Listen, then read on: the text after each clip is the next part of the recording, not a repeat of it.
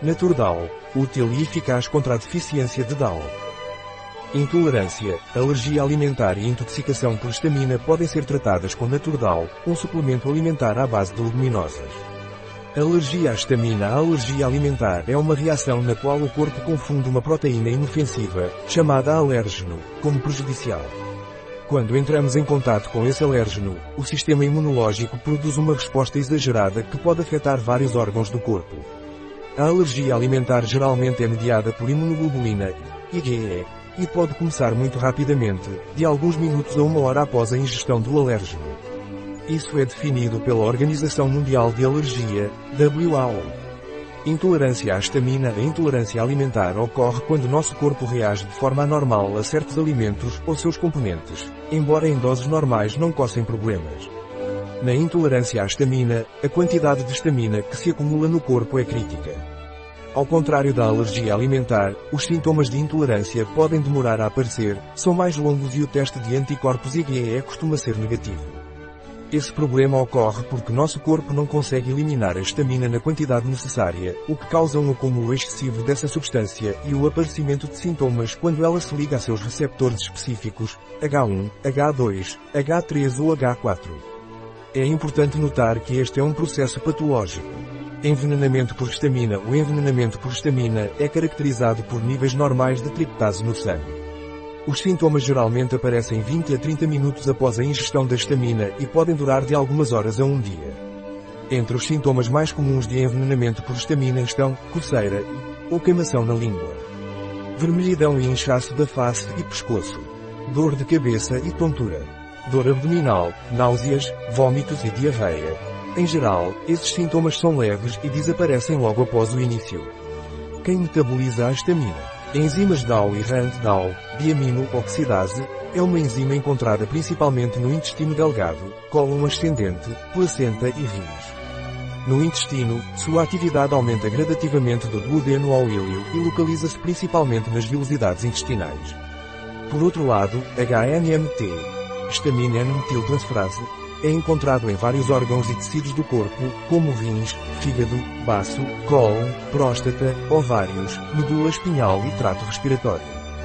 Isso foi demonstrado nos estudos de Elmore B.O. et al. 2002, Budvac et al. 2018, L. B. et al.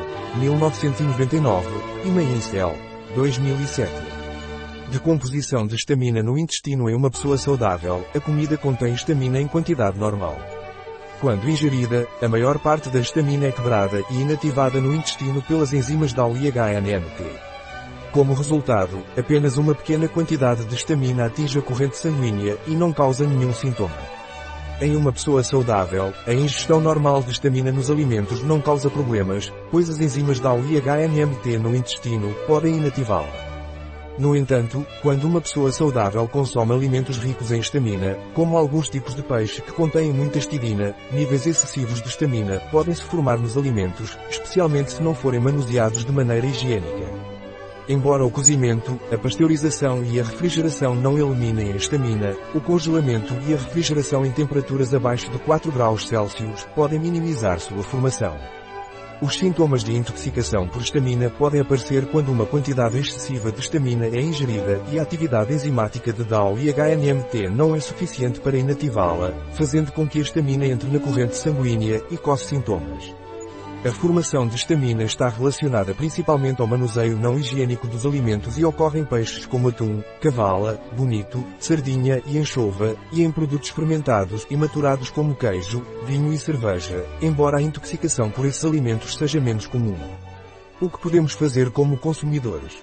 Para evitar a intoxicação por estamina, é importante tomar medidas de precaução ao comprar e manusear alimentos, principalmente peixes. É aconselhável manter a cadeia de frio, utilizando sacos isotérmicos durante o transporte, e refrigerar ou congelar o peixe imediatamente à chegada à casa. A temperatura da geladeira deve estar abaixo de 4 graus Celsius e é importante não descongelar o peixe em temperatura ambiente.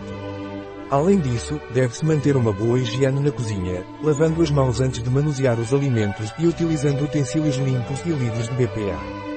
Ao tomar essas precauções, você reduz o risco de intoxicação por estamina ao consumir alimentos.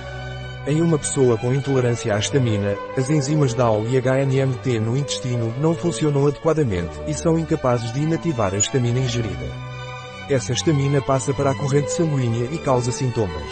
DAO normalmente atua como uma barreira contra a absorção de estamina na corrente sanguínea. Ambos DAO e RANT são encontrados no revestimento intestinal. Portanto, tomar suplementos Naturdal pode ser benéfico para aqueles com intolerância à estamina. Um artigo de Catalina Vidal Ramírez, farmacêutico, gerente em bioifenfarma.es. As informações apresentadas neste artigo não substituem de forma alguma o conselho de um médico. Qualquer menção neste artigo de um produto não representa o endosso dos ODIs, Objetivos de Desenvolvimento Sustentável, para esse produto.